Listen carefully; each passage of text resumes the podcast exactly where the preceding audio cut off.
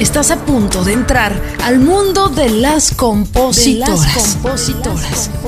Una voz que somos todas, las compositoras. Amigos, gracias por su sintonía a las compositoras a un episodio más. Por acá su amiga Erika Vidrio, muy contenta de recibir en esta ocasión a uno de los compositores más exitosos de la música del género regional mexicano, un hombre que ahora sí que lo puedo decir porque lo vi ha salido desde abajo, ha logrado el éxito por el esfuerzo, por el talento, por la tenacidad. Y bueno, tengo el gusto de conocerlo y también eh, haber tenido ¿no? la oportunidad de escribir con él. Mi querido Luciano Luna, gracias por este espacio, querido Luciano. No, gracias a ti, gracias sobre todo porque se llama Las Compositoras y es para viejas y aquí me tienes. Pero encantado de la vida, encantado de la vida de saludarte, somos grandes amigos, somos buenos colegas y sobre todo eh, tenemos una criatura ahí famosa que se llama Me Gustabas, que hace tiempo la compusimos en Mazatlán y nos trajo chingo de bendiciones. Yo he encantado la vida de, de, compartir, de seguir escribiendo, porque vamos a seguir haciendo más, a huevo. Si Dios lo permite, si Dios lo permite. Oye, pero, pero eso de, de que es eh, de mujeres, en efecto, yo hice este espacio para darle visibilidad a mis colegas compositoras, pero yo te, te mandé un mensaje y estaba pensando y se me vino a la mente tu nombre porque tú eres uno de los pocos, al menos que yo conozco, y mira que conozco mucho el género regional mexicano, eres uno de los pocos compositores, productores que realmente trabaja con mujeres. Eh, brazo a brazo, es decir, hace equipo con mujeres, tanto compositoras como artistas. Quiero que me platiques cómo ha sido tu experiencia en este asunto de trabajar con mujeres. Fíjate que para, para lograr, eh, creo, ha sido mm, una bendición, este, porque cada mujer, pues como tal, eh, eh, fue parida de una, de una manera, de una forma de ser, de una anatomía, de, un, de unos arranques distintos de lo, hormonal de las mujeres, híjole, ya, o sea, qué bárbaro, es, es, es, es, muy único cada ser. Los hombres, yo me considero que somos muy similares en muchas cosas, arrancamos para donde mismo este, pero las mujeres son muy diferentes, ¿no? Entonces, eh, fue de abrir el corazón, yo creo que lo que me puso a trabajar con, con, con mujeres, porque yo dije, bueno, eh, veía eh, cuando yo iba apenas ahí que me empezaban a grabar ya artistas importantes, que pues se nos va Jenny, pero incluso cuando, cuando estaba Jenny, o sea, la veía muy sola a Jenny allá, digamos, liderando todo el asunto, y no veía que le hicieran pues eco, mujeres, que hubiera unión entre ellas, que hubiera eh, digamos, una manera de, respetarse y de ayudarse y de colaborar y, lo que tú quieras. Eh, de se va Jenny, fue la comparativa, todo el mundo para compararlo, todo el mundo que quererse seguir como ella. Entonces, eh, se acercaron de repente Horóscopos Durango, que fueron de las primeras que se acercaron a mí para producir y, y, pues en el intercambio de opiniones y todo eso ya les daba mi sentir y veía que me seguían el rollo. Este, se vino Helen Ochoa, igual, de la misma manera, han sido mujeres talentosas que, que pues van sobre un sueño y se dejan guiar, ¿no? Son muy abiertas a la opinión, a, yo pensar que les faltaba y todo ese rollo. Se lograron un montón de cosas. Eh, el trabajo con mujeres, el de boca en boca, pues me llevó a trabajar con Cintia Rodríguez, después con, este, con Mariana Giovanni, que también le, hemos producido cosas. Todo eso, todo eso eh, como que les caí bien. Yo, yo pienso que me, me buscaban mujeres de que iban a grabar su primer sencillo hasta Lucero, que de repente sorpresivamente llegó, le produjimos tres discos, me di cuenta eh, que en mucho de mi pensar estaba en lo correcto, porque cuando ya llegas con una trayectoria como la de Lucero, que pesa muchísimo, eh, yo sabía que viendo las cosas como las veía yo, y luego sobre todo con la disciplina que las veía, a veces eh, me tocó producir a mujeres que eran difíciles para, digamos, aconsejar y que tomaran el consejo o, o, o, que lo veían no tanto como un sueño, ¿sabes? Como, como un capricho. Se, se encaprichaban en, en, en, una cosa y como que muy, muy fuerte. No la sacabas de ahí, ¿no? No, no la sacabas de ahí. Exactamente. Y a Lucero pues, fue, fue muy fácil trabajar con ella, adaptar. Una mujer dócil, para, para adaptarse a tu manera de trabajar. Abierta a escuchar y a propuestas, ¿no? Que debe ser eh, eh, lo específico para un productor. Imagínate tener a un artista que se amarre con su idea, no, no quiero ni, ni imaginar, ¿no? Y, no, y en hombres, en hombres, en agrupaciones, en mujeres lo ha tenido muchísimo. Entonces, siento que empecé como, como a agarrar una buena comunicación como muy eh, básica, pero a la vez como que muy atinada, de cómo decirle las cosas a las mujeres y, y, eso me, me, abrió mucho a, a, qué decirles y cómo lograr, ¿no? Y al final, eh, tan, tan fue una bendición y, y, y, fue grandísima la decisión que una mujer me llevó a ganar mi primer Latin Grammy, imagínate, o sea. Que fue Chiquis Rivera, ¿no? Que fue Chiquis Rivera con su disco de banda que, bueno, es una mezcla, norteño y todo, pero fue, eh, fíjate cómo es el destino, ¿no? Con tantos artistas que has trabajado a nivel, de todos los niveles, ¿eh? Y todos los, lo que se pueden imaginar, una mujer te da el Grammy eh, tu sentir al respecto, Luciano, con este disco que hiciste la producción, que le pusiste todo el corazón, aún hay que recargar, ¿no? Aún con todos los, los dimes y diretes alrededor, ¿no? Que giran sobre Chiquis, platícame tu sentir al recibir. Mira, yo voy a hablar mi camino, ¿no? Un, Grammy no se planea, ¿no? Un Grammy es una, una cosa que yo creo que llega cuando debe llegar. Cuando produjimos a, a Lucero, eh, porque digo produjimos, hablo en plural porque no soy solo, es un equipo que he armado de gente que me sigue el rollo, que tenemos el corazón como muy, muy eh, en la línea, ¿no? De nos entendemos muchísimo, es un equipo que le pone mucho corazón a esto, entonces veníamos trabajando eso. Eh, desde cuando produjimos a Lucero, era para, la verdad, los discos que le produjimos a ella era para haber, haber competido en los Grammys y, y no se logró por alguna razón me empecé a relacionar un poquito de, de, de, las cuestiones de los Grammys en cuestión de los tiempos, de que si un disco cuándo sale, cuándo califica, cómo, cuándo, entonces e, e, ese tipo de cosas empecé como a, a, enrolarme un poquito más con la experiencia con Lucero porque no se logró ninguna nominación. Fue un trabajo, la verdad, también arduo. Este, cuando ya llega, llega el primer disco de Chiquis, sinceramente eh, sabemos que es un artista en desarrollo, pero si tú te, te fijas con su mamá, pues su mamá al principio tenía un artista en desarrollo que fue, fue agarrando mucho callo al cantar. Al último ella misma se grababa los coros a un nivel muy, muy, muy grande, muy alto de, de grabar unas cuerdas, unas, unas armonías difíciles que no las hubiera podido hacer al principio. Entonces, creo que es un artista que le está poniendo corazón, está teniendo mucho avance. Quizá yo lo único que, que le pondría de, de, desventaja es que trabaja muchísimo. Cuando llegaba a grabar en el estudio, ella se había despertado a las 4 de la mañana para hacer comerciales, para ir a programas de televisión, para tener entrevistas, para productos que ella vende, cosas así, y empresas y cuanta cosa. Y llegaba a las, a las 9 de la noche al tiro y con un montón de ánimo, con un cafecito para grabar conmigo. Entonces, eso también se valora, eso también es, de valorarse. Le, le entregamos muchas horas el Lorenzo, que en ese tiempo era su, su esposo, me ayudó muchísimo, porque él como es vocalista, ha cantado con banda, me entendía mucho en, en yo qué le quería decir. ¿Qué es lo que sucede según tu visión? ¿Qué pasa? ¿El por qué se tarda tanto en hacerse un ídolo femenino? Porque tú ves ídolos eh, masculinos y estás viendo a gente eh, en el estrellato cada dos meses, ¿no? Cada tres meses sale un artista nuevo y de repente pasa un año y ya lo ves en la cima. Pero una mujer es distinto. Es decir, ¿por qué tarda tanto una mujer eh, dentro del género en volverse no digo ídolo, porque eso es de trayectoria, supongamos en, eh, exitosa, ¿no? En cuestión eh, real de, venta de discos, de, de tocadas en radio, papá. Te lo voy a decir con un ejemplo de, ayer, ayer, ayer estaba viendo un, un eh, Instagram de una chica que concursó, en un, hace poco estuve en Tengo Talento, acá en Los Ángeles estuve de, de coach de, los concursantes, no, estaba una muchacha que, que me tocó conocer un programa antes, este, preciosa, como una muñeca entonces, yo veo el Instagram de ella y sí le veo un montón de likes. Está guapísima, guapísima después poco. Es, una mujer muy guapa, chiquita, debe tener sus 20 años o 19. Pero no le ves ni una publicación, ni un post recién levantada y sin maquillaje, o, sin la pestaña, o, despeinadita, o, en pants. O sea, todo es como muy perfecto.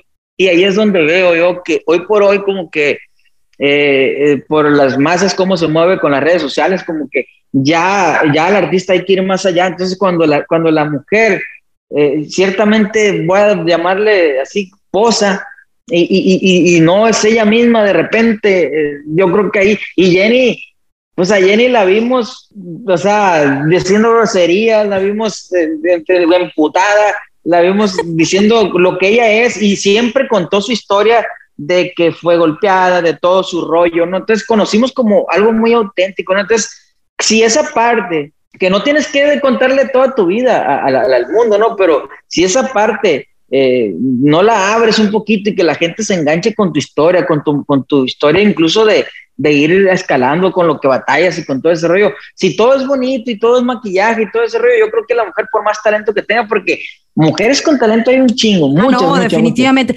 Entonces, tratando de resumir, ¿crees que falta un poquito de conexión con la gente? Como. Menos pose. Mm, yo creo que hoy por hoy también que la mujer acepte a la mujer. Yo creo que el principal enemigo, no hay que decirlo, yo creo que ya lo sabemos todos, el principal enemigo a convencer de una mujer es otra mujer. Este, y, pues no debería ser así, ¿no? Imagínate que todas las mujeres, yo veo, por ejemplo, en, el medio, porque lo ves, este, que una mujer grabara, habiendo tantas mujeres o tanta oferta ahorita de mujeres que graban, y por ejemplo, grabara Erika Vidrio algo y lo lanzara mañana y todas las viejas lo postearan. Felicidades, mija, éxito, bendiciones, mira, aquí estamos apoyándote, lo que es. Buena vibra, que no te cueste nada. No lo hacen todas. No sucede ni, los hombres, eh, ni los hombres. y de hecho, y de hecho, Luciano, y de hecho, Luciano, eh, ¿por qué crees que habría este espacio? Porque no existe, porque no existe un espacio donde entre colegas compositoras hablemos de nuestra trayectoria, nos entendamos, ¿no? aplaudir también, ¿no? El éxito de otras colegas, creo que es muy importante. Y yo lo hice porque sí sentí también que había una necesidad de unión. Obviamente no puedes tapar el sol con un dedo, hay mucho trabajo que hacer, porque incluso así como ves tú, hay hay compositoras que van empezando y que, les valió pito, o sea, hasta la fecha ni me contestan. Entonces ahí ah, dices, wow, ¿no? O sea, es increíble que nos falta mucha cultura de, unión entre, entre mujeres. No, definitivamente. Y yo creo que es el punto a mm, mm, pues, el, punto prioritario, porque talento hay, o sea, no se puede discutir el talento igual de muchas personas, de muchos eh, cantantes de repente eh, me, me, mandan muchos videos y, oye, ¿por qué no pegará mi primo, mi sobrino? Y yo les digo, pues es que la terquedad, el, el, el de repente la mujer, yo creo que mm, tiene, tiene eh, en, contra el punto de, de, de, pues, lo que no debería pasar, ¿no? El acoso, de repente, digamos que ese tipo de cosas, propuestas indecorosas que, que no debería existir, ¿no? Al final se dice y, y, va a haber juicios y a la mujer el juicio siempre a muchas de ellas les afecta mucho en su, en su, en su vida, ¿no? En, su manera de actuar o incluso las deprime.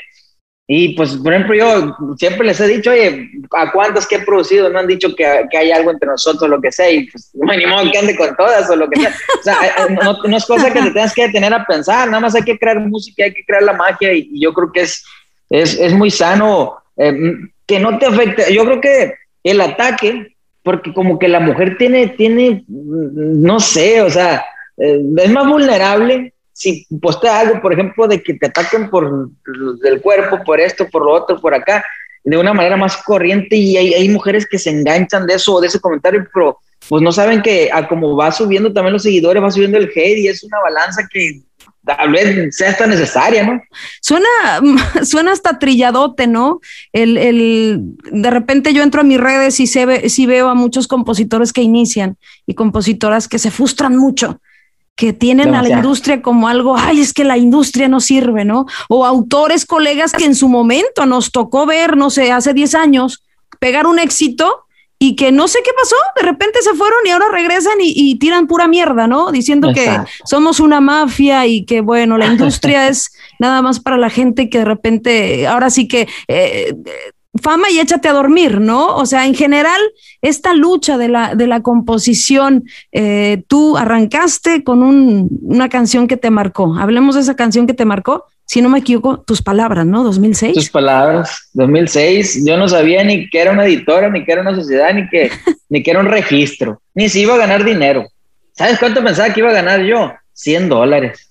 No, sé por qué. Yo, yo, bueno, por lo menos tú tenías una cantidad. Yo, cuando me llegó el cheque de mi primera canción, dije, ah, cabrón, se equivocaron. Como que es increíble, ¿no? O sea, la bendición cuando entramos a hacer las cosas de, de corazón. Yo conocí a Luciano en el 2010-11, fui a Mazatlán le dije a Horacio Palencia, voy a ir una semana a escribir, llego mañana y necesito que me consigas a un compositor porque quiero escribir. Y de volada me dijo, Luciano Luna vive en Guamuchi, no sé qué, y dice que se viene manejando a la hora que llegues. Oye, pero voy a llegar como a las 8 o 9 de la noche. No, dice que él, él está ahí. Y sí, así llegaste al hotel no me. Y hay que decirlo. Oye, oye, así llegaste al hotel, pero no me pidió nada, Luciano, ¿eh? Todo un caballero. hay que aclarar, hay que aclarar. eso iba a decir. Eso es lo que, lo que iba a comentar. Que estuvimos a las 3 de la mañana en un cuarto donde estabas hospedada tú, componiendo y trabajando, y, y no tiene que pasar nada. O sea, se hizo un éxito que después, ¿cómo nos dio bendiciones? ¿Cómo, cómo me gusta esa rola? Me, gustaba, grabó los hermanos Vega. Y, y fíjate, o sea, eh, yo todo el tiempo si tengo, tengo eso, soy un caballero. La mujer, yo creo que la dignidad, su, su, su, su, esencia hay que respetarla y, y yo lo vi como un trabajo, o sea, no tiene por qué ser otra cosa. Eh, yo cuando lo veo y cuando veo las cosas así y cuando me concentro en, en, en, hacer algo sin que haya ruido en lo demás, porque pues te veías muy guapa, te has sido todo el tiempo muy guapa, yo ahí te estaba conociendo y lo que sea, pero pues se notó luego, luego el empate, la química, vente y vámonos. Y sí, no, y aparte yo me sentí muy confortable, ¿no? Me acuerdo que, que, después me, me, pusieron a escribir con otro autor, eh, voy a decir el nombre, El Gato, creo se llamaba. El gato, el gato. No, me estaba enamorando el cabrón. Ahí sí me sentí así como, ¿qué pedo? ¿A dónde corro? ¿No? Pero contigo en especial. contigo en especial. sí. sí, sentí bastante, me sentí muy, muy cómoda. Eh, aparte platicamos de muchas cosas, ¿no? En ese entonces tú eh, arrancabas, eh, vamos a decir que, que, que, era como que tu inicio, porque ya tu parte más fuerte, yo creo que pasaron de esa vez como unos cuatro o cinco años, cuando ya tu nombre, ¿no? Apareció ya en, las listas más importantes, pero todos eh, pensarían que, ah, escribo la canción y mañana aparece en el radio y ya me llega el cheque, pero en medio de ese lapso hay mucho trabajo, Luciano. ¿Cuál es ese trabajo que a ti te costó más hablando de, no sé, cuestiones editoriales, egos y, y que acá el artista lo quiere, el otro también? ¿Cómo lidiaste y qué fue lo más difícil en ese trayecto? Mira, complementando lo que decías y, complementando para esto que dices eh, del camino y el trabajo, esa, esa la compusimos 2010, 2011 y yo creo que se grabó como en 2014, 2013, o sea, todo el camino que tiene que recorrer una canción de que te la mostramos de que no, que si le gusta, que no. Este, sí he tenido mis ratos donde, pues no sé si, si, si, si sea dos, uno el desespero y la terquedad de uno, o la informalidad de muchos artistas que hoy por hoy ya se anima uno a decirle, ay cabrón, si no te gusta, dime, porque si no, si no veo que me pones, eh, espéramela, si me gustó esta, yo te la espero un tiempo prudente. Obviamente, si sale el disco y no veo que viene, yo la voy a empezar a mover. O sea, hay lapsos para todo, pero antes, en el desespero de, que, de no saber y de, y de, calcular, y es que lo que hace uno eh, cuando va empezando la composición, yo creo que todos lo hacemos. Eh, y todos los compositores lo hacen, es como suponer, no, ya no le gustó, y, la mueves, ¿no? Y de repente se vinieron enredos como que cuatro artistas grabando te hubiera sido antes, imagínate, y tenerme que decidir junto con yo, por Julián, o sea, sí, sí nos hemos visto, eh, eh, a veces el, camino me, me, lleva de casualidad, a veces los artistas, de, yo empecé con el pie derecho, digamos, los artistas me han buscado y se logran las cosas. Otras veces creo que, yo creo que la clave de, de yo avanzar y ya pegar ese brinco que tú dices del 2012 para acá, pues fue que me tuvieron la confianza de producir.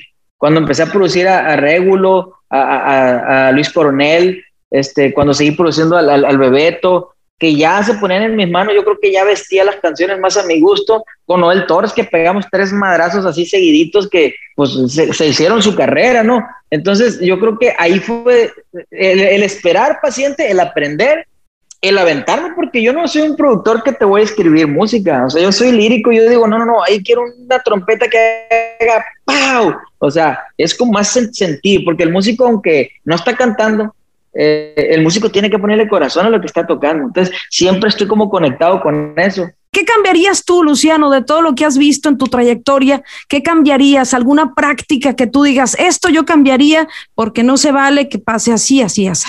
Haber hablado, yo creo que empecé a hablar y, me, y di a respetar ya, ya, ya que había 100 canciones cebadas. O sea, eh, me pasó, me acaba de pasar en un disco de una banda muy importante que, que me grabó eh, dos, dos, canciones. Una de ellas la lanzó de sencillo, ¿no? Pero en realidad para mí, la otra canción que quedó que no fue sencillo era el, el Palazo Grande, ¿no? Pero esa banda, y, no, y, no, no, pues obviamente no voy a quemar gente, pero esa banda tiene un productor que es compositor Entonces, casi siempre me la ha hecho, o sea, casi siempre, y hasta el disco pasado ya me animé yo a, decirle al encargado de la banda, ¿sabes qué, güey? Yo siento este rollo, siento que este vato, como también mete rolas al disco y es compositor, eh, a la mía le dirige más la voz, o le cambia un poquito de letra, o le, o le cambia el ritmo, porque la mejor letra que tenía en el disco pasado, una canción, ¿no? O sea, que digo yo, ah, como, como cuando llegas a ese tipo de como cuando llegué, llegó, entonces que somos, tuviera sido antes, que yo las veía grandes, así veía esa canción y me le cambian de ritmo. Me ganó, hombre, cómo me dio coraje, porque remates que había que dar musicalmente que el fraseo los daba en ese ritmo. Ya cuando le cambias el ritmo, ya valió madre, no tiene esa magia, pues. Y este güey todo el tiempo me la ha hecho, todo el tiempo. Entonces le dije, ¿sabes qué, güey? Yo al encargado de la banda, que no es el mismo, ¿no? Le dije, ¿sabes qué? Si he sentido yo que me han hecho esto en esta banda, no sé por qué, güey. Si tú me puedes cuidar en ese aspecto, la neta te lo voy a agradecer. Y sí, pues en cuanto, en cuanto se grabó la, la, la, la, la canción esa que, que fue el sencillo, pero la otra me la madrió, la otra dirigió mal la voz. Hay algo que le pone una mugre que y la mancha y valió madre. Y es más canción, la neta, la otra que la que lanzaron de sencillo. Y es la frustración porque como es una banda grande, no como quiera la puedes volver a acomodar apenas con grupo firme en unos dos, tres años más.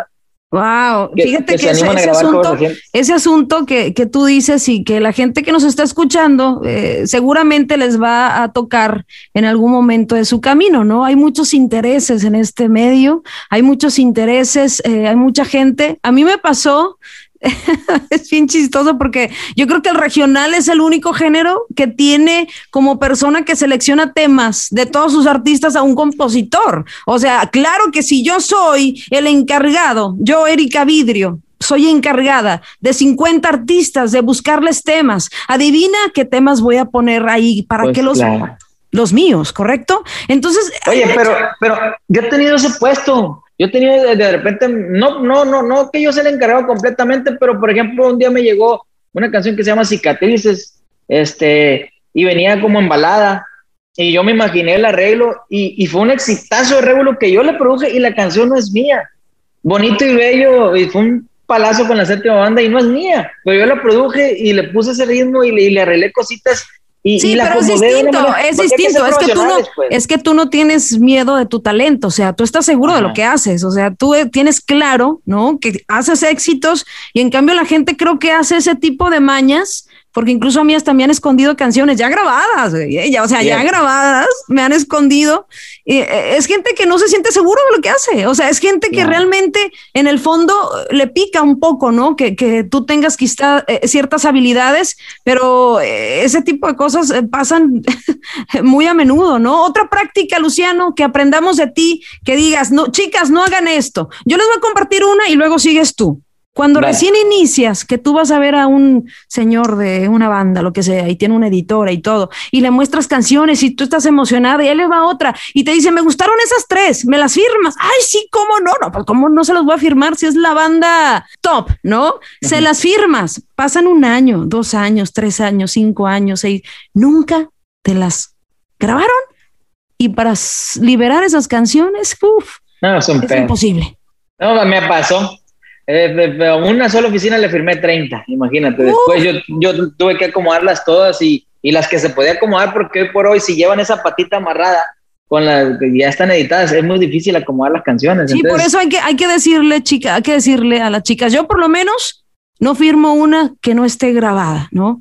O sea, conforme se vaya grabando, voy firmando. No sé qué aconsejas tú en esa cuestión editorial. Sí, sí, pues definitivamente yo creo que eh, dando y dando hoy por hoy, si lo hacen los compositores, no está mal. No te van a. Si la canción es buena, lo primero que tiene que hacer es confiar en ti, confiar en tu canción. Y si la canción eh, eh, está interesados, te la van a grabar y no se van a fijar tanto en. o sea, uno luego, luego les ve el interés sobre la canción.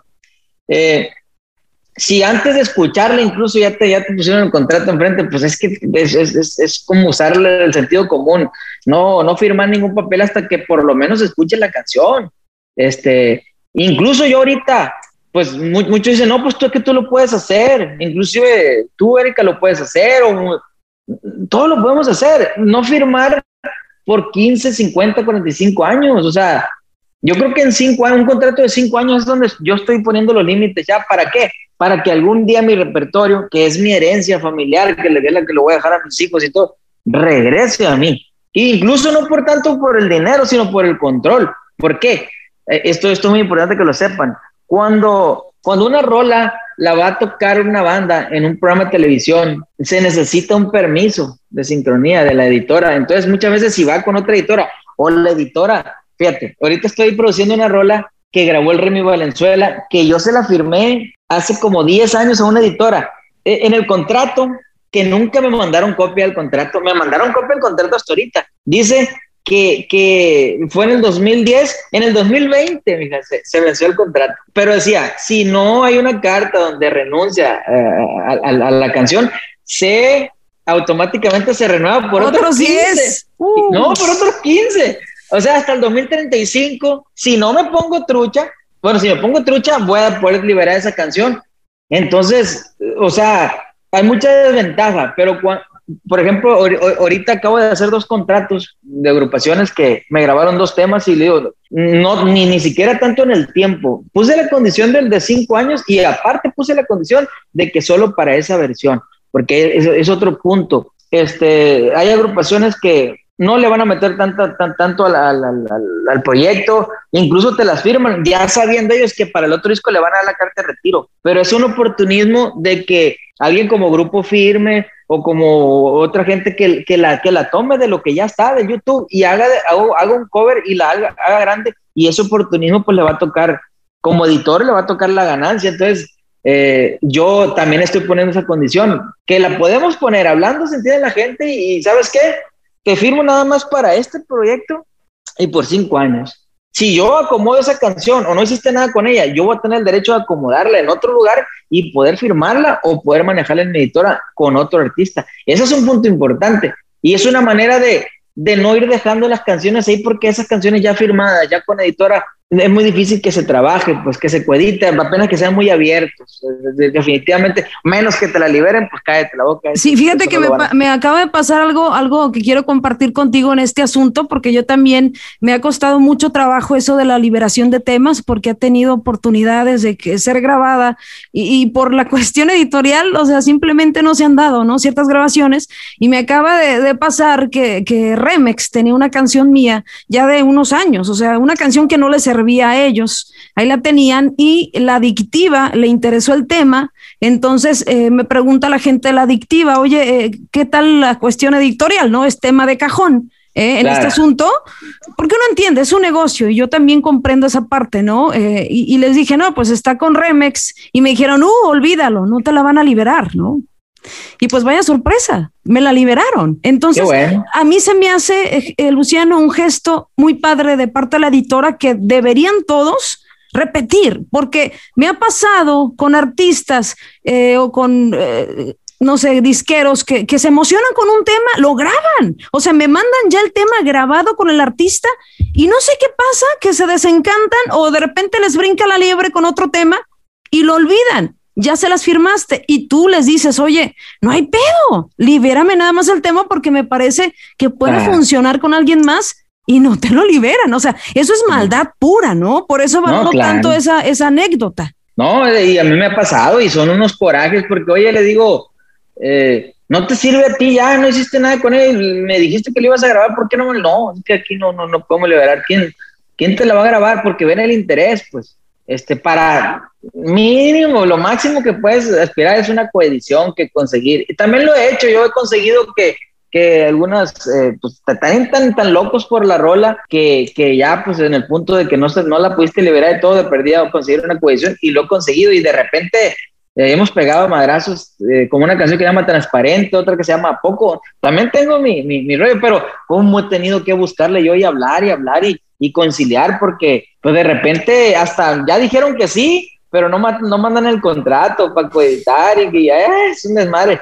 Este, mm, quien diga que este, este ambiente y este mundo de la composición es fácil, está muy equivocado, pero sí uno tiene que ser muy inteligente desde el principio, así como dices tú, desde, desde que ver qué papel firmas, ver con quién te conviene, cuántas canciones vas a firmar y pues eh, exigir también los resultados. Una vez tuvimos una plática tú y yo hace como dos, tres años y estábamos ahí platicando de estos cabrones que, que hacen sus editoras y de este, ponen a un contador que acaba de recibirse, un contador que hace a lo mejor bien su chamba en la contabilidad, ¿no? No vamos a, a, a, menospreciar a nadie, ¿no? Pero la chamba de una editora es un pedo, colectar las regalías, hay que subdireccionar sobre eh, a una empresa que en realidad colecte generalmente porque hay muchas colectoras o muchas que te ofrecen el trabajo pero no lo hacen bien. No colectan de todos los rubros, ni en los tiempos, ni en las formas. Deja de colectar regalías, hay una administración y en esa administración te toca enviar correos. A veces hay, no sé, por ejemplo, una, una televisora va a sacar una serie y resulta que una canción que está en tu editora eh, va a ser parte de esa serie. Hay que delegar muchas cosas, no nada más, ah, que, que, recibo el cheque y ahí bien sentadito en tu escritorio, ¿no? Sí, pues eso que les decía de la sincronización, de cuando van a programas de televisión a cantar en vivo también, si no de la anuencia, el, el, el administrador de, de, de, la, de la editora, pues no, no pasa nada. Entonces a veces es raza irresponsable en ese sentido o que no le entiende, no vamos a, a decir más que la verdad. Entonces, que ni el dinero del que te la grabó, del dueño del editor, ni, ni el dinero de ellos lo que lo están cobrando, pues menos el del autor. Oye, te, voy a contar una anécdota para que te rías. De hecho, esta banda te ha grabado muchísimo, amigo. Una vez le llamé al dueño y le dije, oye, eh, no vamos a quemar porque igual llegará su momento. Si siguen igual de mal portados, ya quedamos en hacer una unión de compositores y quemar a todos que no pagan. Le digo, oye, eh, ya han pasado más de dos años de este tema que me grabaron, papá, papá, no he recibido regalías. ¿Y sabes qué me dice? ¿Cuáles regalías? Uy, yo me quería morir. Dije, ¿es en serio? De verdad, ¿es en serio? No, y pasa. Pasa porque hace poco también, sin tal vergüenza, me dijo, no, es que si no sale en la radio no generan, oiga.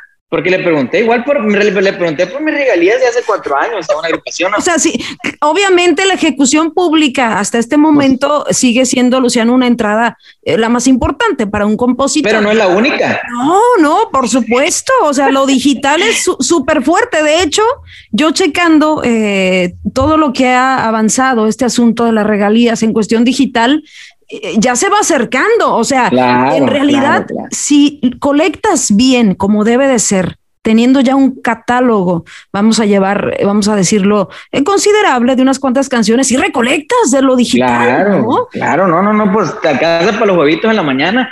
Fíjate que cuando le pregunto a este hombre, eh, me decepcionó tanto porque es una persona inteligente, pues, o sea, llevan una agrupación de, de, ser nada a ser una, agrupación puntera en el regional mexicano y, y, no saber esa parte que, que deja tú lo de nosotros. Obviamente cada quien eh, trata de, de, arrimar agua a su molino, pero este, eh, ni, ni, ni, lo de él, pues. Entonces, platicábamos tú y yo algo bien importante que viene en el contrato.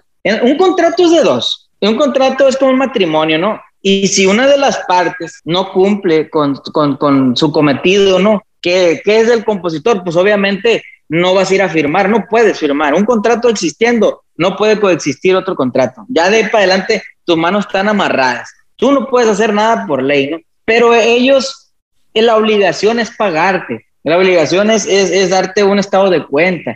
Hay un montón de cosas que con una cosa que no cumplan, tú te los chingas. Y ese contrato ¡Pum! No vale. No vale. Y, no es cuestión de dar mucha vuelta. 300 dólares le pagas a, a un abogado y, rápido procede porque en tiempos y formas no se hicieron las cosas. Obviamente lo vas a hacer después de un año, dos años que no haya recibido y que ya se esté generando dinero, ¿no? Regalías. Entonces, es, defender lo tuyo. Eh, estábamos conversando, es, es, pues, me acuerdo que me dijiste, no, es que fulano y me engano y no, que oye, pues si son los mismos que no me pagan a mí, estamos en la misma, o sea, no le pagan a nadie. Exacto, y eso del contrato, eh, Luciano, los compositores, yo creo que al principio más, ¿no? Como que te cuesta mucho trabajo hablar y decir, pero ¿cómo? Si yo les hablo y les digo, oye, han pagado, han pasado un año y no he recibido ni un centavo, aunque sean 100 dólares, 50, 20, te tienen que dar.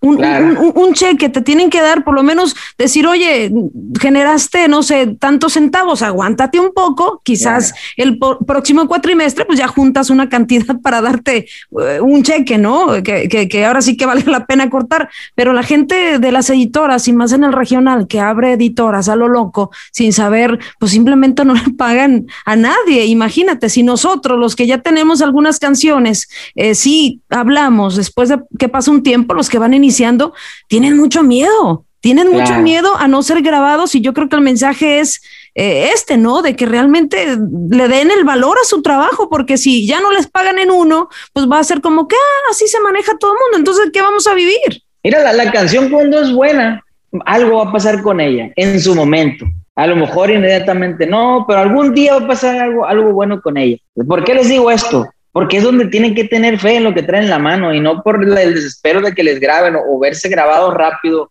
eh, se tomen malas decisiones. Yo me acuerdo cuando, cuando compuse entonces que somos yo, yo entonces que somos, iba así, mira, con la canción, protegiéndola, porque luego, luego me la querían firmar, editores que la querían mover, este, la, la canté en una bohemia, pues había un chingo de gente de la industria y, todos interesados, eh, se la di a calibre 50, recuerdo que estaban grabando mucho como más ranchero, estoy engañando con otra, o sea, más, más, más movido y se les hizo muy romántica para lo que querían promover y, y pues dije, no, no, no, pero esta canción es grande, o sea, definitivamente no me quitaron de la mente la fe en mi trabajo y en lo que estoy haciendo y en esa canción. Y tarde que temprano llegó a donde tenía que llegar, pues, o sea, trascendió, me está dando de comer, va a seguir esa canción eh, eh, durante muchos años. Yo, yo, ¿Por qué? Porque yo lo sé, yo lo siento. Lo mismo siento con Te hubiera sido antes, lo mismo siento con, por ejemplo, Borrachos de Amor, de, tus canciones, que va a ser canción que no se va a ir jamás en la vida, o sea, eh, y gracias a Dios se llegan a esos puntos. La, la, cuestión y el crecimiento más importante como compositor o como compositora es llegar a ese punto donde tú mismo, tu madurez, tus horas de vuelo, sean muchas, sean pocas, te alcanza para decir, mi madre, este es un hit esta rola bien cantada es un putazo y cuidarla. Eh, yo creo mucho en que tú tengas fe en tu trabajo, ¿no? Yo creo que la confianza es importante, pero tú no puedes llegar, porque lo he visto, y presentarte y decir, escribo bien chingón. O sea, no, o sea, si tú te presentas así, error, ¿no? Y creo que de repente eh, el, el, tener una... Eh, sobre autoestima también daña, ¿no? El que te pues acerques a los artistas, o sea, es importante también como que aterrizar. Todo el sentido común en todas las actividades de la vida, tiene que haber sentido común, o sea, claro que vas a tener fe en lo que traes, pero si la canción se llama Te extraño, dice eh, una melodía muy básica, pues cállate la boca, o sea, ¿a quién vas a conquistar? Tiene que tener ese grado de originalidad que tú lo sientas y que tú lo percibas y la manera de expresar tuya. Este, quiero contar otra anécdota que es muy importante también contarla a, las nuevas generaciones. Eh, uno, uno tiene que ser arriesgado en las ideas, tiene que ser la punta de esa flecha. No tienes que ser como, como la ola que va dejando la lancha y tú vas detrás de todas las tendencias. De repente, claro que tienes que acomodarte a lo que anda, a la manera de componer o a los ritmos que andan, ¿no? Pero la originalidad sí se tiene que, que llevar y defender este, y desarrollar.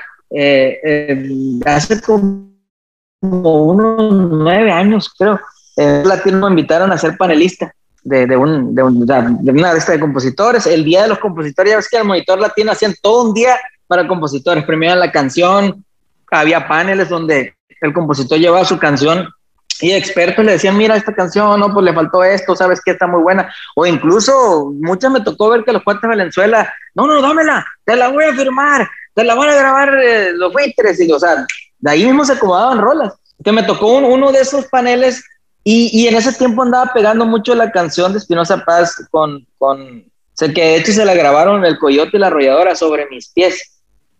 Entonces, pues andaba pegando, en ese momento estaba pegando mucho en la radio. Y, y de, de, repente pues me pusieron entre los panelistas y, llegó el, demo de uno de los compañeros compositores, colegas que estaban ahí, pues el, el, público casi eran puros compositores.